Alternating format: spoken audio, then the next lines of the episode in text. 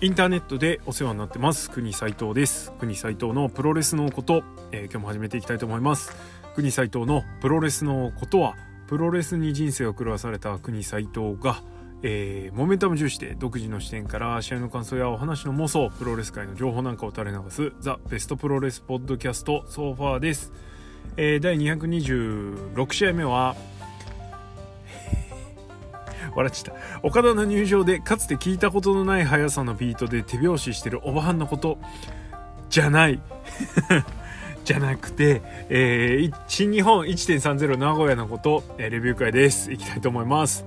はい、えー、ということでその件についてはまた後ほどなんですけれども、えー、名古屋行ってきました、えー、ドルフィンズアリーナですね。愛知県体育館っていうのかな、えー、での観戦が、えー、をしてきました。えっとこれで憧れの会場だいぶ、ま、あのー、観戦行けるようにな行けまして、えー、まあねちっちゃい頃からプロレス見てたんでまあ憧れの会場というかやっぱあるじゃないですか、まあ、一番はねやっぱ大阪府立あのー、それからその次が札幌中島体育センターだったんですね。この2会場に関してはやっぱり何かが起きるというか盛り上がりも違うしなんかねちょっとあのー、羨ましいというか羨望の眼差しで見ていた会場でした。はい。で、えー、まあ、それに続くような形で、神戸ワールド記念ホールとか、福岡、えー、国際センターとか、あとは、この愛知県体育館とかっていうのがある、あったんですけれども、えー、そのうちの一つですね、制覇することができました。えー、まあね、ちょっと今後も、あのー、コロナの情勢次第でどうなるか分かんないですけど、本当できればね、えー、憧れてた会場はコンプしたいなというふうには思ってます。はい、えー、そんな名古屋行ってきたんですけれども、まあ弾丸ツアーだったので、まあご批判もあるかと思いますが、まあ、あの、万全を期して行ってきましたんで許してちょうだいって感じです。はい。えー、で、試合開始前はね、あ、つうかね、会場入って何がびっくりしたって、まあ、でけえ体育館だなと思って見てたんですけど、中入ったらほんとでかかったですね。えー、っと、どうしても、あのー、愛知のカード、名古屋のカードって、えー、弱い弱かったじゃないですか、えー、イメージじゃないですよね。もう明らかに弱かった。G1 とかでもちょっとパンチが効いてないカードがあ組まれてたりしてたんですけども。これお客さんがあんまりねやっぱ入んないからっていう判断もあったと思うんですが、えー、あの会場を埋められるぐらいのカードをやっぱり組むってなるとそれなりのねやつ組まなきゃいけないんじゃないのと思うんですけどね。はい。まあのいろんな事情があると思うんですがすごくでかくてですねビッグマッチっていう感じの会場でした。はい。えー、会場、まあ、内藤ほどではないにしろ会場マニアとしてはですね、えー、なかなかあのいい空間だなと。古い体育館の感じもありつつねはいいい感じでしたね。はい。えー、っと で試合前はえー、ビタディさん。えー、マッチョプロレスと同じビタディさんとあと熱烈リスナーの、えー、ジェシーの J さんですね。とお会いしてですね、えー、歓談をしました。はい。あのー、D の字 J の字両名とも本当にありがとうございました。この場を借りて御礼申し上げます。なんかね手土産頂戴しちゃったりしてあのー、はい。もう食べちゃったんですけど。はい。あのカニチップとかね。あと両口やなんだっけコレキヨのなんかどら焼きとかね。はい。本当ありがとうございますって感じです、えー、さらに J の字からはなんか J の字ねもう飛び回ってる感じのプオーターらしかったんですけれどもということだったんですけれどもなんとあの G1 スーパーカードのねマジソンのあの「I was there キーホルダー」わしそこにおったでのキーホルダーをもらってしまいまして俺いなかったのに非常に恐縮なんですが本当ありがとうございましたって感じです。はい嬉しかったです。えー、D の字からもね、えっ、と、なんだ、最優秀プロレスを伝えたでしょう、おめでとうございますみたいなこと言ってもらって、えー、投票してないのにね はい。ちなみにこの D の字が投票してたら、俺多分13位でしたみたいな感じなんですけど。まあまあまあまあまあ、それはいいや。はい。えー、ということで、本当に、あのー、なんだろう、えー、J の字に関してはね、あのー、初対面だったんですけども、まあ、プゴトを通じてというか、プロレスを通じて、まあ人となりというかものの考え方が伝わってるのでまあもうスムーズにこう話がこう転がっていくというか初めて会ったとは思えないみたいな感じであのお話できて本当に良かったです。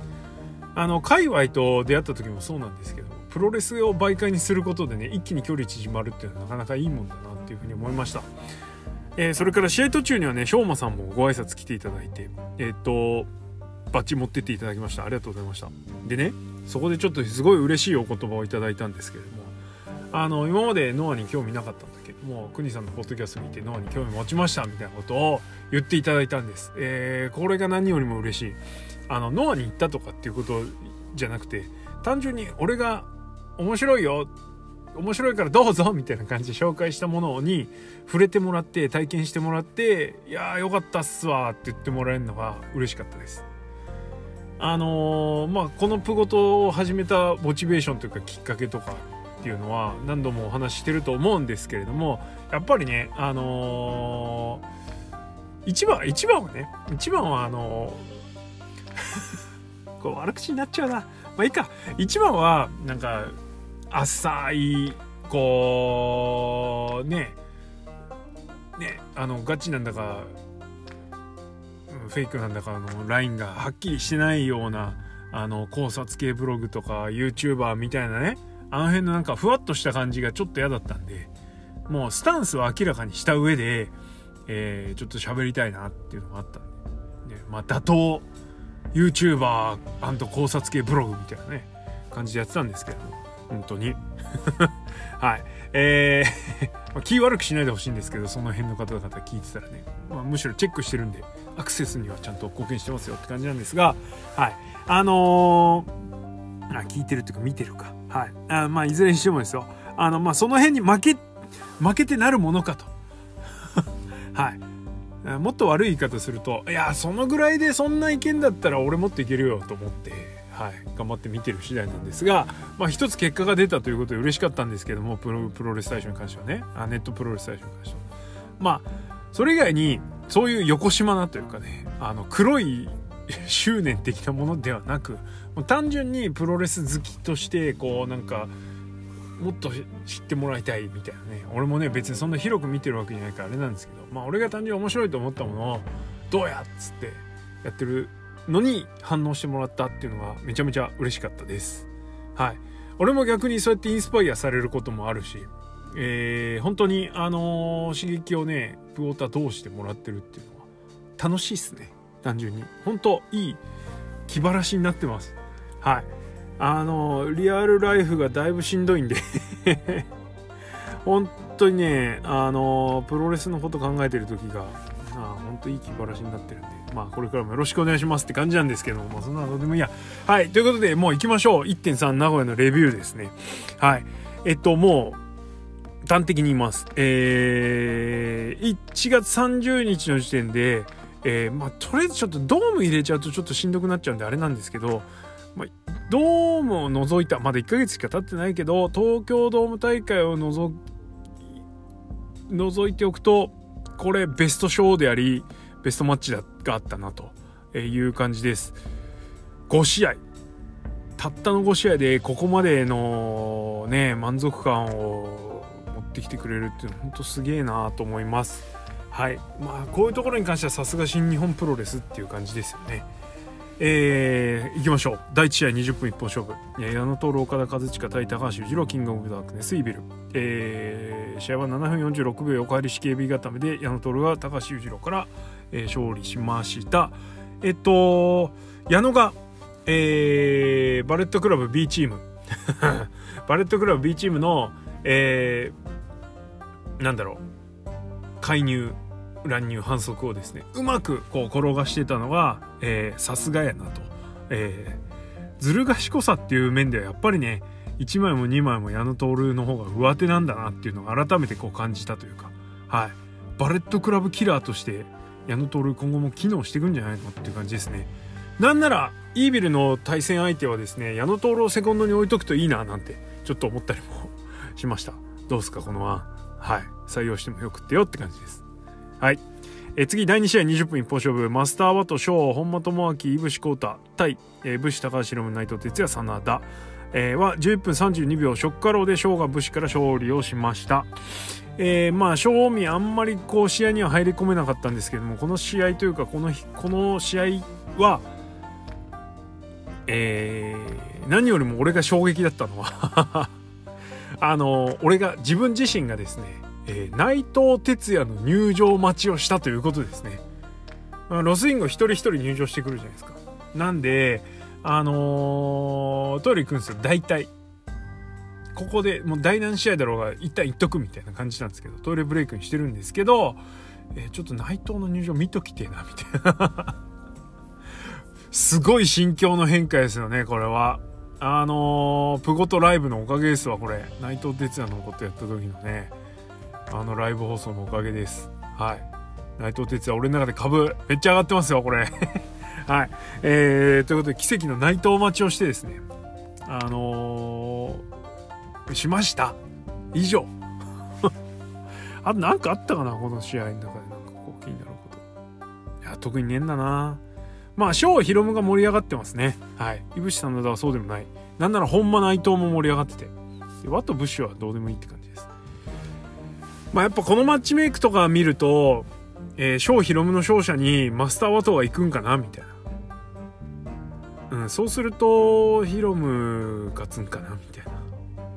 打算が立っちゃいますよね。はい。えー、でした。はい。で、第3試合。トリプルメインイベント。じゃないんですけど、えー、時間無制限一方勝負、えー、敗者モンゴリアンチョップ封印マッチ天山広志 VS グレートオーカーン。はい、えー、でした、えー、言うまでもなくオーカーンがですね、えー、すごくあのもうなんつうのグレートオーカーンというキャラクターを完璧に乗りこなしてるなと使いこなしてるというのが、えー、素晴らしいなと思いました。はい。試合なんですけども12分45秒エリミネーターアイアンクロースラムで、えー、グレートオカンが天山広しか勝利しました。まああのモンゴリアンチョップ封印マッチになる前も、まあ、モンゴリアンチョップ合戦がこの、えー、試合の一番の鍵になる、えー、ということにはなっていたんですがまあその通りですねモンゴリアンチョップの打ち合い、えー、交互に打ち合うのもあったんですけれども同時に打ち合うっていうシーンがあってねいやこういう見せ方まだあるんかと。技かぶりで同時に打ち合うっていうね。しかもモンゴリアンチョップっていう、えー、なかなか新鮮だったし面白かったです。えー、本当にあのー、まあ、この次の試合もそうなんですけれどもうんプチ構想じゃないですか、えー、なのにすごく盛り上がってる、え、というのが素晴らしいなと思いました。やっぱり、え、悪者に対して、え、怒りをこうぶつけるとか。っていうところに関してあのこう動くエナジーっていうのはすごいなと思って。で逆にいぶしさんとかヒロムショーみたいな正々堂々系のやつはよっぽど2人が頑張って盛り上げていかないと、えー、構図が作れない。そのいわゆるアングル作りができないっていうね。しっかり掘り、うん、深みが出せない、えー、っていう感じでした。まあ、天山岡ももうちょい深めてもよかったしもうちょい試合も長く引っ張ってもよかったなと思ったんですけれどもいやまあ何よりもやっぱりあの、天山のモンゴリアンチョップの歴史になかなかね王冠が勝つっていうのは難しいと思うんですけれどもえー、とそうだな。横並びで対抗できるレベルにまでは達し達せていたかなというふうには思います。はい。えー、なんかねそのヤングライオンにしか勝ってないみたいな話もありましたけれどもまあそのフッキングのね試合のそういう遅さっていうのはどうしても新日はよくあることなのでそれよりも本人が何を見せてるかとかどのぐらいできてるかっていうことの方がやっぱり大事だと思うのでねあのー、ね勝ちっぷりという意味ではワトの方がよっぽど勝ってると思うんですよ王冠と比べたらね。だけどどっちがまあ一レスラーとして完成度が高いかって言ったら王冠じゃないですか。はい。なんで王冠別に誰に勝った彼に勝ったとかっていうんじゃなくて、えー、素晴らしいなというふうには思いました。はい。えー、そうだな。何かあったかな。あそうカーフブランディングとかね。あと久々のダイビングモンゴリアンとか見れたのは本当に嬉しかったです。で天山怒りのですねあの激おこモードでですねアナコンダマックスとそれからアナコンダマックスしたまんま相手に頭突きするっていうねあのスーパー怒りモードがあるんですけどそれが見られなかったのはちょっと残念でしたね。なんでまだまだって感じです。はい。えー、であのー、今日見直したんですけど、えー、エルファンタズモの英語実況めちゃめちゃ面白かったですね、え この試合ではえー、めっちゃ天山の髪型にご就寝だったっていうこととあとそうだな。うめっちゃ天山応援してたんですよ。天山寄りだったんですよねファンタズモ。これねあのー、いろいろ訳してくれる人いるじゃないですか。ねフルショーだから大変だと思うけど是非訳してほしいなと思うんですよね。あのー、なんかね途中ねあの人のムーブパクるのはダメだぜみたいなこと言ったりね。俺はそんなこと絶対しないけどねみたいな。お前めっちゃしとるやんみたいな。のとかあと岡があのエリミネーター行く時に顔隠して相手にアイアンクロー行くじゃないですか。あれを見た時にねうわこれは何か意味があるに違いないとかね めっちゃ興奮したりとか。あとやっぱりあのモンゴリアンチョップ合戦をねあの興奮してましたね。モンゴリアンチョップオフっつって。はい、客はこれ見に来たんやでみたいなこと言ってました。いやもう完全にファンタズムですねあのー、なんだろう悪口おバカキャラを残しつつもそのファンとして見てる側面もあったので、はい、めっちゃめちゃ面白かったっす、はいえー、次の試合からも拾っていきますはいいやーこれでね天山負けてモンゴレンチョップ封印になるのかどうかまあもうムーサルト封印マッチでえー、その後封印せずに今までに至ってるので、えー、どうなるか分かんないですね。はい。です。これでねまた天山がモンゴレンチョップ出した時っていうのはバーンと盛り上がるポイントになるからそれはそれでいいんじゃないの？岡が岡じゃねえ岡が封印されちゃうよりよっぽど良かったと思ってます。はい。えー、で第4試合トリプルメインイベント2。まあ、じゃないんですけど、えー、時間無制限一本勝負ノー DQ マッチ反則なしですね小島聡 VS ウィル・オスプレイは16分57秒ストームブレイカーで、えー、ウィル・オスプレイが勝利しましたまあ、はっきり言って俺は飼いならされてる NJPW ユニバースなのでもう天山小島が勝つなんてミリも思ってなかったんですけれども、えー、どのぐらい検討するかなっていうところに主眼を置いて見てました、えー、天候人がね。そういう意味でこの試合個人の頑張りっぷりっつうのはあのー、すごかったすごかったじゃねえ頑張ってたなというふうに思いました。はい。70点満と85点満が試合をしたらえー、見事に77.5の試合ができましたみたいな感じでしたねこれ別に悪口じゃなくてねあのいい意味であのいい試合になったなという感じですえっと、セミファイナルだったんですけども、結局この試合はね。あのー、なんだろう。まあ、もりもりでやってくれたかなという感じです。えー、小島がノー DQ マッチで一体何を見せるんだろうっていう疑問はちょっとあったんですけれども、まあまあ、あの、うまいことやってましたね。えー、っと、被弾集計してないんですけど、えー、なんかお盆でぶったたかれ、コジが。えー、で、オスプレイが、えー、ちょっとゴミ缶にショルダースルーされ、えー、それからあもう記憶って薄れるもんですね、えー、あと何ぶっ壊れた？えー、脚立で蹴っぽられたりとかまあまあまあまあいろいろありましたわ。机が出て、えー、机使わなかったり。えー、なんだ？うんと机にパワーボムしたりえー、ラダーの上にねあのハンセン張りのコーナーにいる人へのラリアットでオスプレイがめちゃめちゃ吹っ飛んでましたね。はい。小島あのラリアット普段から放てるったら相当やべえと思います。はい。リングの真ん中ぐらい、ね、半分ぐらいまで思いっきり吹っ飛んでた。いやすごいなオスプレイジャンプ力。はい。まあまあいろいろあったんですけれどもとにかくあのどれも本当うまく使ってたなという感じです。えー、なんだろう。やっぱねすげえなと思ったのはその今言ったラダー落ちのシーンですよね。えっと、リングの中に椅子を設置してそこに小島をさらしてオスプレイが何かやろうとする。で小島が回復する、えー、でそこに小島がねなだれ式ブレーンバスターかなんかで落とすのかと思いきやえー、コーナー登ってるオスプレイにラリアットして、えー、リング外にあるラダーに、ね、橋のようにリングと鉄柵の間に渡してあるラダーの上に落とすっていうね。飛ばすっていう。いやあそこはすごかった。グレートスポットでしたね。はい。きっとコロナの状況じゃなかったら愛知県体育館ドルフィンズアリーナはホーリーシットコールに包まれていたんじゃなかろうかと、えー、思うシーンでした。はい。ねなんかそういやあのー机ぶっ壊れてねあの机の中身が出たのね。ま相変わらずあれ段ボールっつってる人いるんですねまだね。段ボールなわけねえだろっつうの。本当に。はい。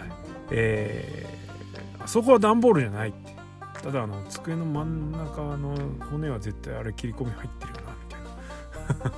はいあの内藤内藤健太戦だっけ？かったよね。イービル戦だっけ？内藤イービル戦か。綺麗に机がね足が真っ二つになるんですね。はい。はいです。まあいいや。はい。えー、だまあまあまあいずれにしても素晴らしい試合だったし、えー、最後も良かったですね。あの小島が、えー、オスカッターをラリアットで迎撃っていうシーン。あそこ良かったです。はい。であそうそうそのちょっと前後しちゃって申し訳ないですね。えっと机に孤児をパワーボムで机に叩きつけた時オスプレイですね。あのー、ロープカウンターじゃねえや。くるりんパッと回ってね。あの相手を逆上がりしてパワーボムの対戦に入るやつあるじゃないですか。あれだったんですけどコジがうまくかがめなくてパワーボムの体勢入れなかったんだけど結局そのままパワーで持ち上げるんですよ。小島聡ですよ。小島聡はあんな軽々パワーでもねパワーボム持ち上げられるってやっぱオスプレイすんげえ力あんなって思いました。はい、で、えー、試合終盤は、えー、オスプレイオスカッターをラリアットで迎撃とどめのラリアットに来たところ椅子を投げてそこに残影剣あれはヒドゥンブレードある意味ねリアルヒドゥンブレードですね、えー、隠れた刃、えー、だったんですけども、えー、小島の目の前に椅子投げて小島が椅子キャッチうっかり椅子キャッチしちゃったところに椅子の上からヒドゥンブレード肘やってたんですけどね。もうフォームは残影剣でしたねあれね。はい。で、えー、そこでひるんだところ後ろからさらにヒドゥンブレード成長ヒドゥンブレードやってストーンブレーカーと。はい。いやすごい試合だったです。だったですとかね。はい。でちなみにこの試合オスプレイに対してですね、えー、ファンタズム超悪口言ってました。はい。えー、ちょっとねうまく拾えてるかどうか分かんないんですけどまあなんかこの試合がノー DQ になった時になんか小島に対してねなめんなよみたいなね。俺はちっちゃい頃からね1415からプロレスやっててその頃から友達をどうぶっ殺すか考えてたんだぜみたいなことをスプレーが言ってたんですけどもそのコメントに対してファンタズムはまあただ皮肉なことに今はあいつ友達いないけどねって。まあこれはだいぶシュートなコメントっすよね。はい。ちょっと危ねえところにこう 触れてる感じですけど。はい。えー、でした。いやちょっと笑っちゃいました。はい。それからあのー、オスプレイが試合中ねちょいちょいなんか喋るんですよ。それに対してね結構ツッコミ入れててあのー I'm the tough guy みたいなことをオスプレイが言った時にいやいやいやお前は違うお前は違うみたいなこと言ってたし、えー、それから小島を吹っ飛ばした後に What's my name? いや要は俺の名前言ってみろみたいな俺の名前なんだか分かるだろみたいな感じで言うやつね。なんだけどいやいやっつって。お前それ逆に言っても今お客さん答えらんないからみたいなこと言ったりとか、えー、めちゃめちゃ面白かったです本当に。ただねそんなファンタズムなんですけど技術的解説をちょこちょこ入れててあのフォアアーム前腕をあのフォールする時に顔でこうグッと押さえるじゃないですか。ああいうのああいうところもねあのあれってねあの視界塞ぐから音でキックアウトするしかなくなるんだよみたいな。あれはあの返すの抑えられててきついしあの音で返すの大変だしみたいな。音聞いて返すのだけ。え見見ないでフォール返すの大変なんだよみたいなこと言ってたりとかね。なんかいいなファンタズムって感じですよね。しますよね。はい。それからロープリバウンドキックは石森のパクリとか言ってたのとあとはねもうあのホーリーシットムーブの時にはめっちゃはしゃいでましたね。はい。はい。そんな感じかな。で試合終わった後 オスプレイのアップでねこうオスプレイのこうまだこう興奮冷めやらぬみたいな感じの表情をねあの映してるんですけど早くズームアウトしろズームアウトズームアウト。あの早く曲止めてっつって。誰も見たくねえから早くしろみたいなこと言ってねいやオスプレイ嫌いなんだなみたいな。ちょっと思いました。面白かったです。はい。まあ試合とセットでね解説が面白いと楽しいですよね。はい。えー、でした。そんな感じ。まあとにかくあのー、小島がノー DQ マッチでここまで光るのも素晴らしいなと思ったしはい。オスプレイ様々なのかなみたいなちょっと思ったりもしました。はい。えー、オスプレイ。ここでねじゃあどうするっていうとこありますけどまあニュージャパンカップ期待していいんじゃないのかなと思います。どうでしょう、はい、いきなり IWGP 行くのはちょっと勘弁してほしいな。ねキャッスルアタックでいぶし真田の勝者に挑戦っていう流れもなくはないと思うんですよ。ね王冠もあれだし。あそう後で言うわこれ。はい。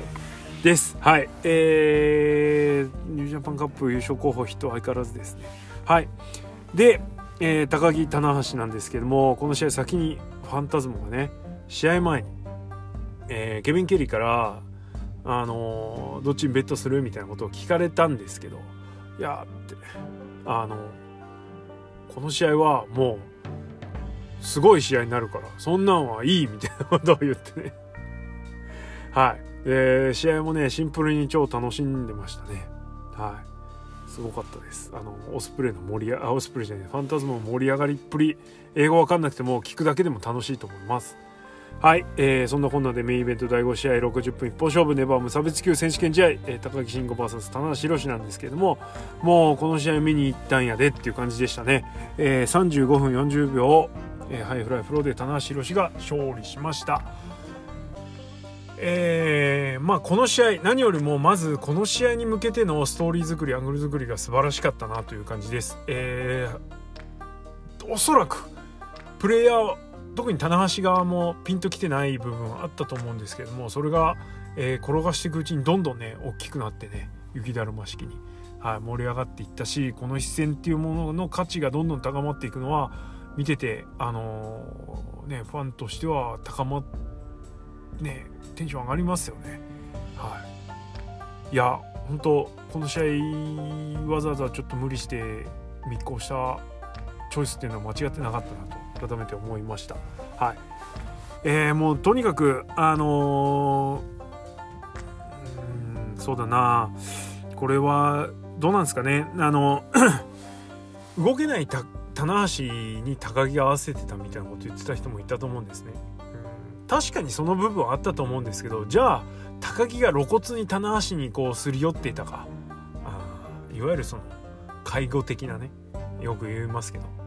試合だったかっていうと俺は全然そんなことはなくてまあ変な話今の棚橋ができることっていうのがあるじゃないですか。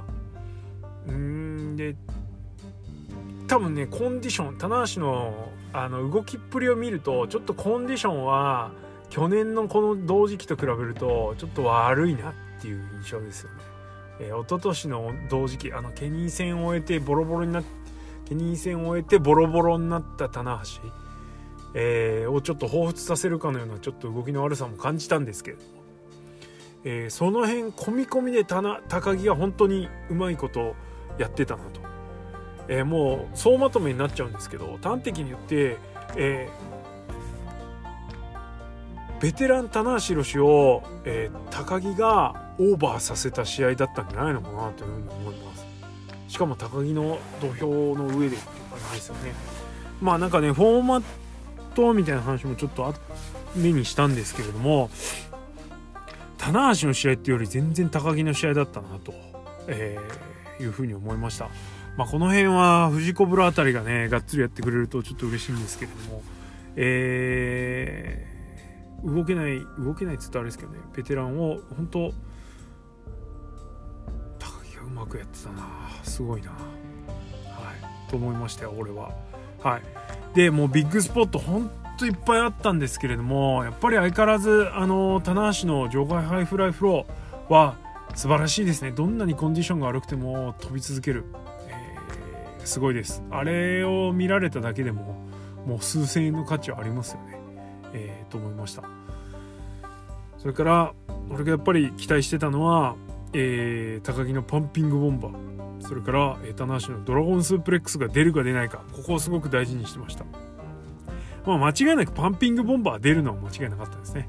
で試合この試合前まではちょっとねやっぱね高木の打撃うんいつもより弱えなみたいな。少し抑え気味だなみたいな感じはあったんですけど、えー、この試合は、えー、そこもちょっと解放してきたなという感はありました。特にパンピングボンバー試合終盤に入ったあの全速力のねパンピングボンバー本人もね思いっきり打ちすぎて痛いっつってたし、えー、マックスパンピングボンバーってね名も付いてましたけど。ほんとすごかったですね。あんだけ広いドルフィンズアリーナであれだけの衝撃音がですねするってことは後楽園だったらもしかしてあの去年の石井高木戦の一撃を超える爆発音がしたんじゃないのかなと思うぐらいです。本当にすごかった。もうまあもうあのパンピングボンバー出た時点で、えー、出てすぐにねラスト・オブ・ザ・ドラゴン行かなかったああこれもう今日ダメかなみたいな。だけどまあ全然これ見られたら今日は OK だわってちょっと納得というか妥協しつつ。はい。いや本当なんだろうなそう技にトピックしちゃうとあれなんですけど。でドラゴンスープレックスに関しては棚橋の本当大事な試合で出る大技なので、えー、それがね、えー、準フィニッシュ級のとこに置かれたでしょもう完璧でしたねそういう意味では。はい、えー、でした。なんならそれで終わってもよかったぐらいなんですけど。うん。です。はい。えーってな感じかな。あとはちょっと質問箱に来てたのもあったのでちょっとそちらでお答えしたいと思います。はい。いやまあとにかくですよ。1月30日の時点でドームのどの試合よりも興奮したというかなんかこう染み渡る試合を見せてもらったっていうのは本当嬉しい限りですね。えー、ネバーっていうベルトが、えー、明らかにこの対戦においては IWGP、IWGP 一旦コンチよりは下っていう扱いをされたわけですけれどもまあそんなのはさまつなことで、えー、ベルトがかかってプロレスラーがこう向かい合ってメインイベントを飾ることになったらかけるベルトが何であれ試合はすごくなるんだよすごいものをやんなきゃいけないんだよっていうねあのなんつうのプライド的なものを見せてもらったなと。本当に2人にありがとうございましただし、えー、まさかここでベストバウト基準になる試合を見させてもらえるとは本当思わなかったです。期待はしてましたよ。いい試合を。ただここまですげえ試合になるとは正直思ってなかった。すげえ試合でした。はい。えー、負けた高木もすごいし。ねその高木を説得力を持って超えた棚橋もすごいなというふうに思いました。はい。試合後あの高木がね棚橋にベルトをこうお前がチャンピオンだっつってねこうバンみたいな渡すシーンがあったんですけどあれ俺がから渡すみたいなね。うん。お前すげえぜっていうのと同時に俺はなんか高木がこれは完全妄想ですよ。高木が「あのネバーありがとうございました」みたいなね。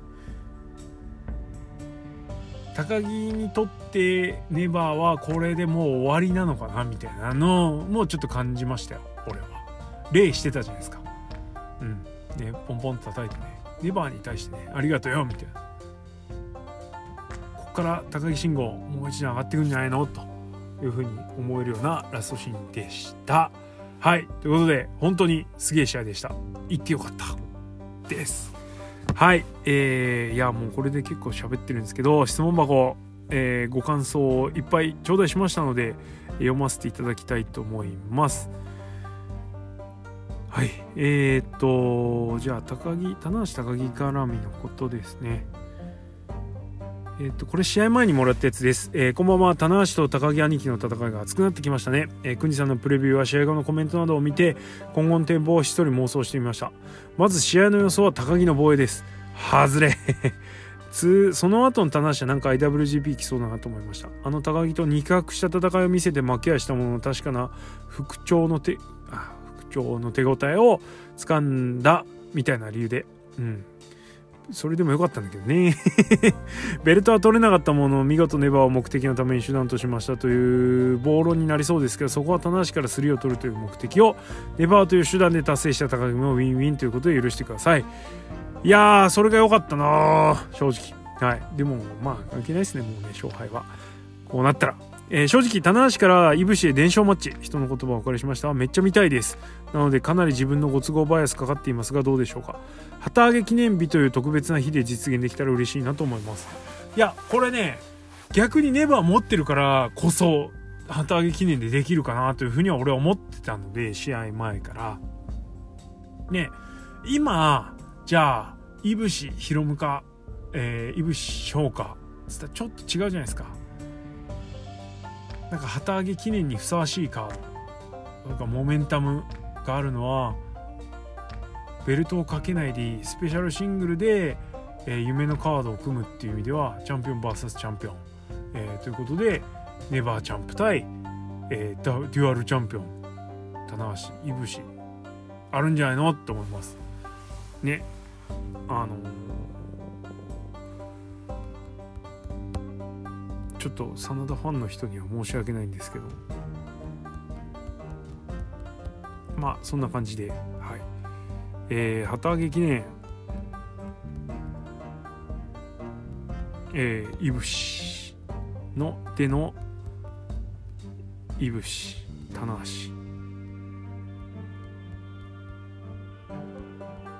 あると思います。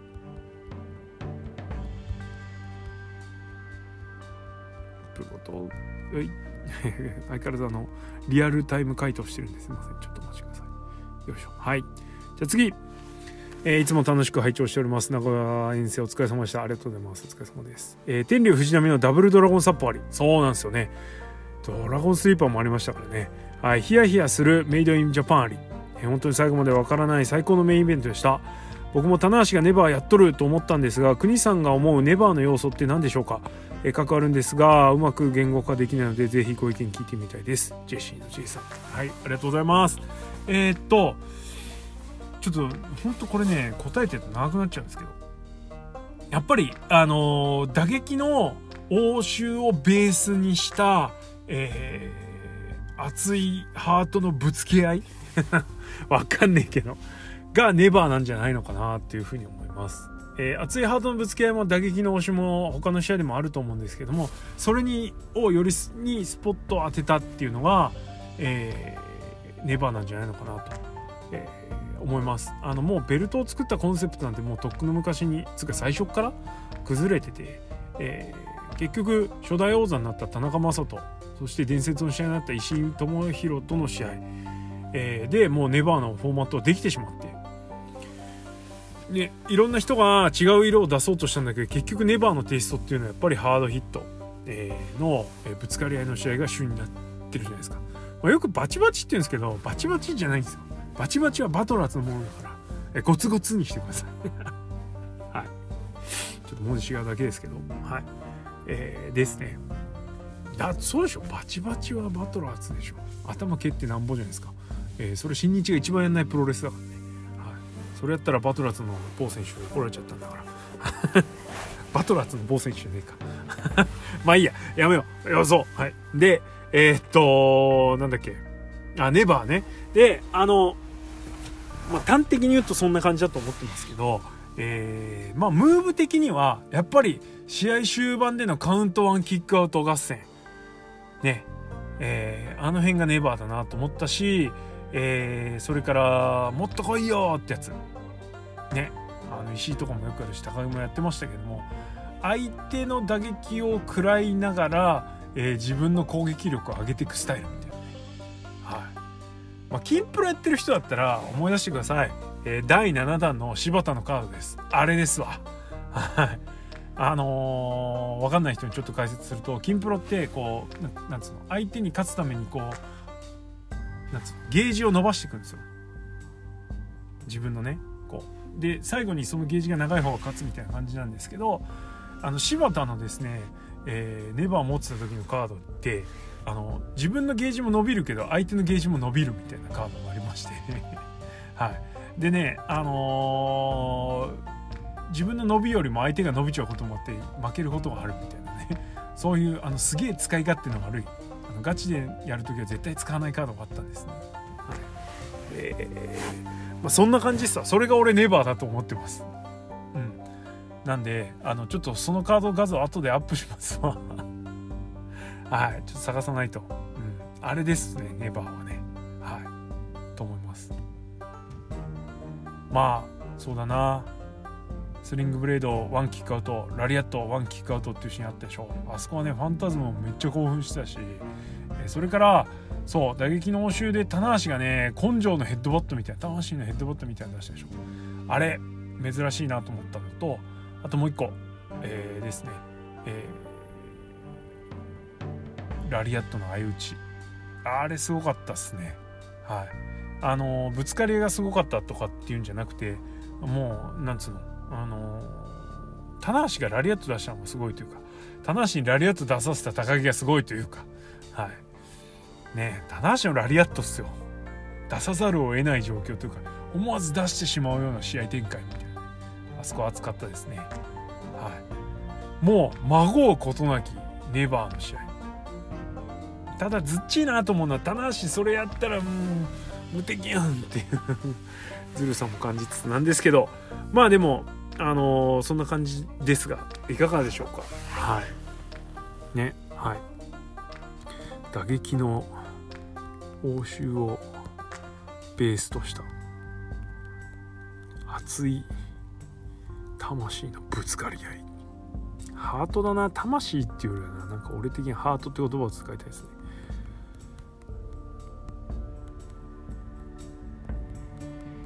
よくわかんねえ。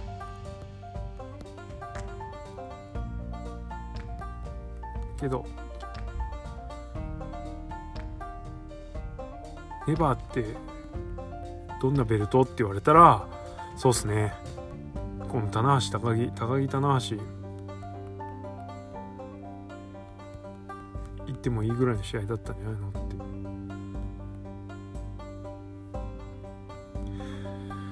ネバーってどんな試合って聞かれたらったらこの日の高木棚橋って言ってもいいくらい。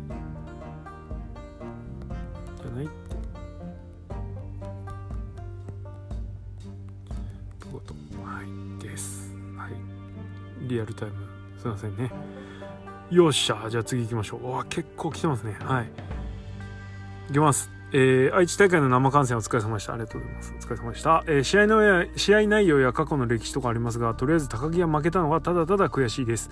えー、逆に直近でいくと高木がニュージャパンカップでの活躍も楽しみになりますね。そうですね。王冠棚橋になると今までのネバーも戦線とは違うような試合になりそうで、えー、期待も膨らみますね。ということではいそうなんです、えー、この日試合終わった後棚橋がエアギターをして、えー、久々のベルトエアギターですね。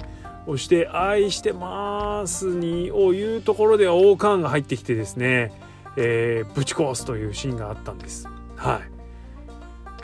いやあの内藤がねドームでロスインゴの大合唱健太に阻まれた時の気持ちが少しだけ分かりました。高木推しでいったもののすごい試合を見せられて棚橋すげえじゃあ棚橋愛してます一緒にちょっとガッツポーズみたいなのしてもいいぐらいのところまで俺も高まってたんですけど愛してますやろうとしたら大川止めるみたいな。お前みたいな感じでした。はい。あの瞬間はおいって思いました。なんで少しだけですけどあの内藤健太が内藤を襲った時の内藤ファンの気持ち俺も分かりました。はい。もう分かったってだけなんですけど。はい。えー、ということで、あのー、王冠、期待していいんじゃないですか？はい。あのー、高木がね、この試合負けたのは悔しかったですけど、棚橋が、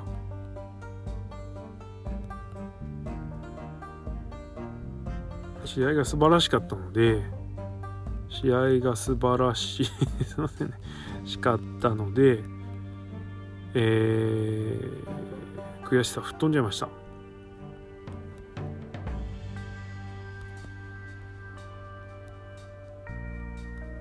この後にねやる王冠って大変ですよね。はい。おかんにも期待です。でも。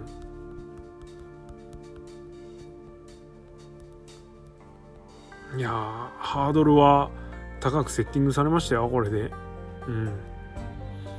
決して棚橋今動き良くないっすから。よし、ありがとうございます。じゃあ次行きましょう。いつも楽しく拝聴しております。ありがとうございます。1.30生観戦お疲れ様でした。ありがとうございます。お疲れ様です。えー、シングルマッチ3つとも違った趣で楽しめ、さすが新日本というところを見せられた大会でした。そうっすね。はい。久々のね、バラエティ豊か。この満足感それもあったんじゃないですかね。はい、試合後も王冠様の乱入があり、えー、さらなる展開が期待できますが短期間でタナ VS 王冠連発にちょこっとだけ不安を覚えます。国さんはここの再戦はいかがお考えでしょうか？まあ普通に考えたらあれなんですけど、えー、ドームの王冠戦を踏まえると、えー、もう一丁っていうのは全然ありだと思うし、えー、王冠のこのしつこさは俺はなんか今までなかったものなのでうん、しつこさ。大川のしつこさ。今まで他のレスラーが見せてなかった。うん。かな。見せてなかったものなので期待したいです。プレッシャーはすごいでしょだってねこんだけすげえ試合した後にそのムードをぶち壊す役割なんてじゃないですか。ねすごいっすよ。はい。プロレスラーって大変だなって思いました。はい。じゃあ次です。インターネットでお世話になってます。えー、愛知県大会、愛知大会生観生観戦の感想を楽しみにしています。はい。Now!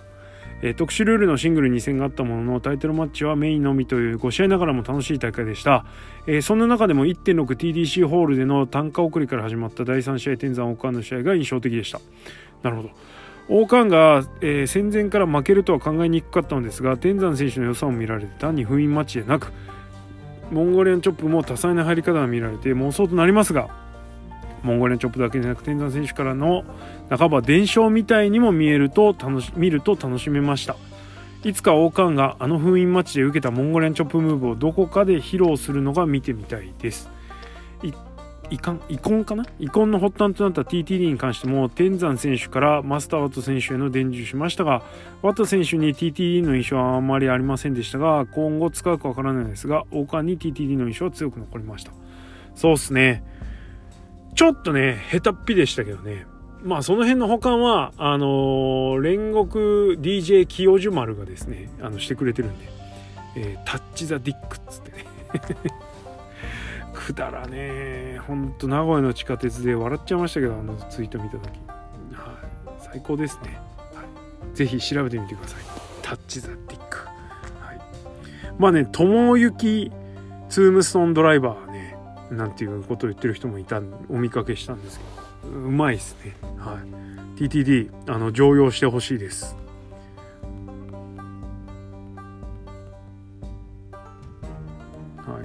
待です。いずれにしても期待ですね。でもだってもうねもう王冠。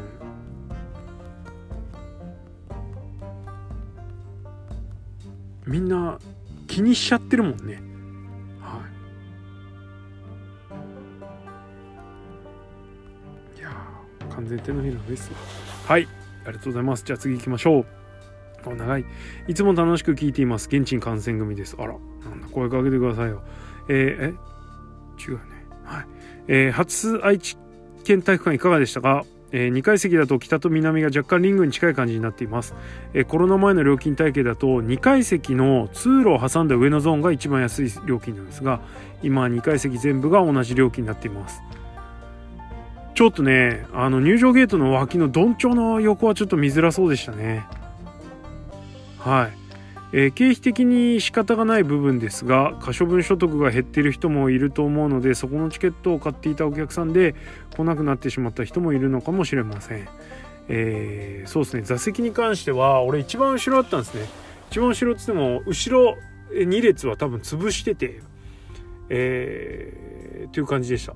でえっとおなんだ。まあ正面で見てたんですけど2階席後ろの方結構見やすくて良かったです。はい。まあねあそこ全部同じ値段っていうのはちょっとどうかなと思う部分もありますけど、まあ、しょうがないのかなっていう感じですね。後楽園も高いしね。はい。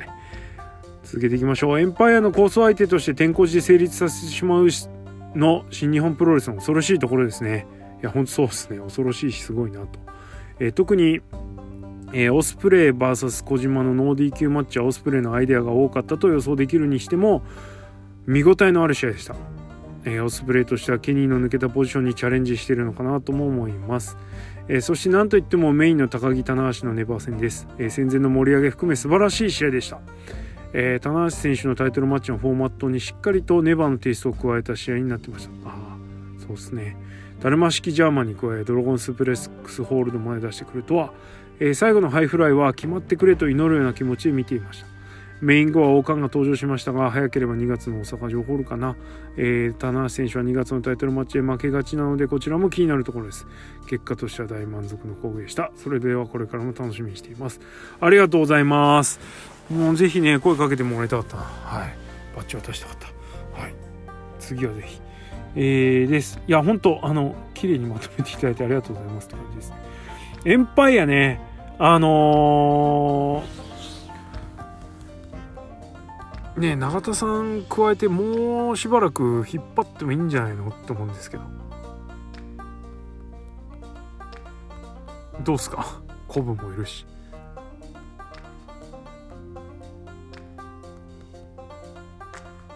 どうすか？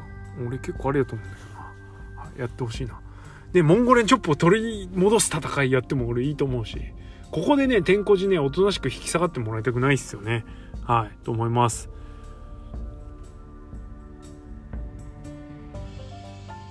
えー、グレートショー。グレートベニューデー。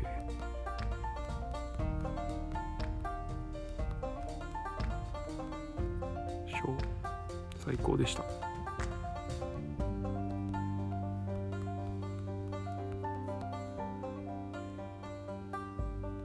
よし。はい。じゃあ次。ででんえー、国さんいつもインターネットでお世話になっております。はい、ありがとうございます。えー、ニュービギニングの名古屋の観戦お疲れ様です。えー、ユナイテッドエンパイアと天候寺の構想決着戦、えー、高木棚橋ネバーと3つのシングルがどれも違う方向性でどれも面白かったので生で見た人たちが羨ましくてクソってなってます。ざまみろ。はい。オーカーンの怖い天山を引き出して受けてみせるところやオスプレイのハードコアもできる万能性、棚橋にこれぞネバーというムーブをさせる激アツさとどれも最高でした。これで高木はネバー返還の儀が終わったので、そうです。えー、ニュージャパンカップは高木オスプレイ決勝からの高木優勝ありますかね？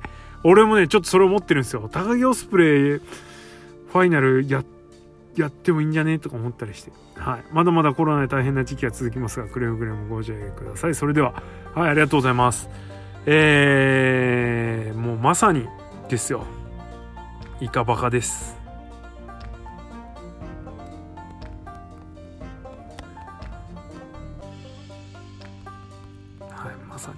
でした。ざまみろ。って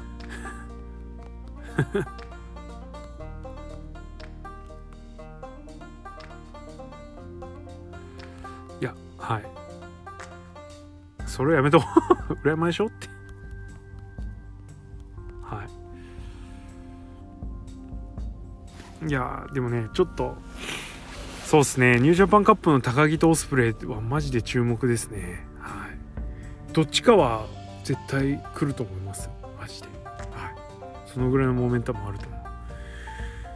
はいありがとうございます。えー、いつも、えー、造形造詞？造これ造形っつうんだっけ？造詞だっけ？え深いプロレスファン目線から来る意見興味深く聞かせていただいています。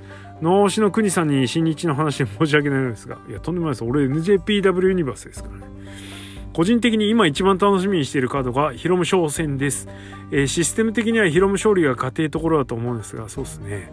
ショーがヒロムから勝利をもぎ取るにはどういったところがポイントになると思いますか、えー、が取った方が面白いモメンタムを作っちゃうしかない。って感じですかね。もしくはショーがインフルエンザになる。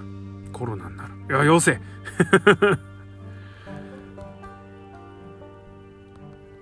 あの別に俺ないくはないと思いますよ。あのー、なんかねまだちょっと違うんだろうなっていう空気はちょっとやっぱあるじゃないですか。ねきっと次の挑戦者も考えたりするとあれなのかなとか思ったりするんですけどキャッスルアタックでやっぱ高橋のシングル組みたいだろうしね。2日もあるし大阪城ホール。なんであれなんですけど。いいんじゃないの？別に。超いっちゃってもと思います。まあまあまあまあまあ。どうなんですかね。はい。まあ、いずれにしてもあのモメンタム引っ張ってこれるかどうかですよ。試合もそうだけど試合前もねなんか対談とかつってますけど。はい。あのー、超の土俵にすげえ難しいと思うけどあのおしゃべりな高橋宏夢に対してね。超の土俵に高橋宏夢が乗せられたらワンチャンって感じじゃないですか。はい。ざいます。じゃあこれ最後です。えー、ちょっと大きな話です。以前スタンド FM で、えー、塩崎対杉浦えデスペ対ヒロムを例に出して A 対 B でそれぞれの選手の勝ちへの期待や好き嫌いなどで試合後の満足度が変わる話をされていましたがそれに付随して質問です。A 対 B どっちも嫌いなのにその試合がメインイベントの場合はどんな心持ちで試合を見れば楽しめるのでしょうか？せっかくお金を払ってるし会場まで来てるから楽しみたいと思ってもどっちも嫌いだしどっちが勝ってもいいやと思ってしまい感情移入もできずに試合にも集中できずえー、全く楽しめない自分がいます、えー、楽しめないまでも何か良い対処法があれば教えていただきたいです。はい。ということでまずはこの質問にストレートに答えると、えー、どっちが勝った方が今後面白くなるか、え面白いストーリーになるかっていうのを考えるしかないですよね。で、えー例えばチャンピオンの方に、えモメンタムがあってそっちが勝ちそうな場合この選手が、えチャンピオンが勝ったら次誰が出てくるのかなとかそこに自分の推しを絡めちゃったりしてね妄想したりすると面白くなるんじゃないのって思います。まあ、あとは一歩引いて勝敗に一喜一憂せずに見られるから、まあのんびりこういい試合を楽しめばいいんじゃないのかなと思うんですけど、まあ、例えばなんですが今年じゃね去年内藤イーベルが俺そんなテンションだったんですけどまあまああのー、あっと言わせる動きとか面白いものとか見たことないムーブとか出たりするとやっぱ前のめりにねグッと慣れたりするんでまあ、ね、そういうシチュエーションもなかなかないから逆にこうリラックスして楽しめばいいんじゃないのかな。ただどっちも嫌いだから見たくねえよって言うんだったらもう見なきゃいいしと思いますけど。まああとは途中のね変な展開を期待しちゃえばいいんじゃないですか。はい。まあいずれにしてもですよ。心持ちに勝敗に一喜一憂してない分心持ちに余裕があるのでそこで何が何か発見できるものもしかしたらあるかもしれないからえそれで見てみたらいいんじゃないですかね。と思います。でねえっと実は今回 A 対 B 論でいくとあの俺チャンピオン高木と棚橋、高木に勝ってほしかったんですね。で棚橋勝ってもいいかなと思う感じもあったんですけどそれこそ塩崎杉浦の時みたいにどっちも頑張れみたいなところまではちょっといかなかったです。やっぱ高木に勝ってほしかった。だけどもえー、2つ気づいたことがあってまず1つはどうでもいい方から。えー、高木に関してはラスト・オブ・ザ・ドラゴンを決めて勝たなくてもパンピング・ボンバーっていうすげえ素晴らしいグレートムーブがあるのでそれが見られればとりあえず大丈夫っていうね。はい。いうのがありました。高木の試合としてはね。ある程度満足感が得られるっていうのが分かりました改めて。それからもう一つ。えー、やっぱりどんなにこう方が、えー、勝ってほしい方、えー、勝ってほしくない方ですね。勝ってほしくない方があれだ嫌いでも素晴らしい試合を見せられたら俺は全然こう手のひら抱えるんだなっていうのは改めて思いましたね。えー、特に今回の棚橋に関してはそこまでこう嫌いとか嫌だとかねっていうのはなかったんですけれども。うん。まあどうだろうな。一番嫌だったのはとにかくこれは棚橋ケニー戦なんですよ。あの時の棚橋はすげえ嫌だったんで。で勝っちゃったでしょ。だから超嫌だったんですけどあの試合も素晴らしい試合ではあったんですがねシチュエーション的にはちょっと近いものもあったんだけれども今回はなぜか棚橋を受け入れられたっていうのはおそらくそうだな。この試合に至る一戦の2人の盛り上げ方がすごく良かったので俺の心持ちが違ったかなっていうところですね。はい、それから、えー、棚橋が今回はネバーの領域に踏み込んできたんですけど、えーそれが嫌味とか 嫌味って言うとちょっとあれなんですけどね。なんか無理くり感がなかった、えー、スムーズに入ってきてたっていうのが大きかったと思います。はい。って言ってる間ね今日1時間経っちゃいそうなんでもうこれで終わりにしないといけません。